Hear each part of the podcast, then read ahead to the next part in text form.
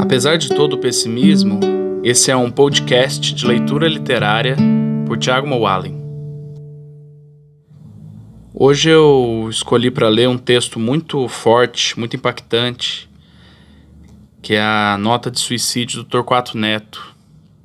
Ele que foi um poeta muito muito importante, né, da literatura brasileira, participou de movimentos culturais muito relevantes também, como a Tropicália, poesia marginal, poesia concreta, enfim.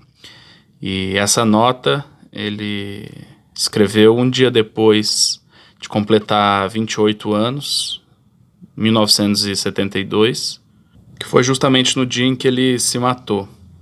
E ela diz assim: Não consigo acompanhar a marcha do progresso de minha mulher, ou sou uma grande múmia que só pensa em múmias, mesmo vivas e lindas, feito a minha mulher, na sua louca disparada para o progresso. Tenho saudades como os cariocas do tempo em que eu me sentia e achava que eu era um guia de cegos. Depois começaram a ver, e enquanto me contorcia de dores, o cacho de banana caía.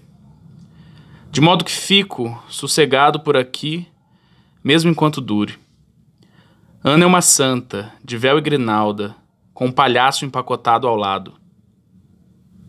Não acredito em amor de múmias, e por isso que eu fico e vou ficando por causa deste amor.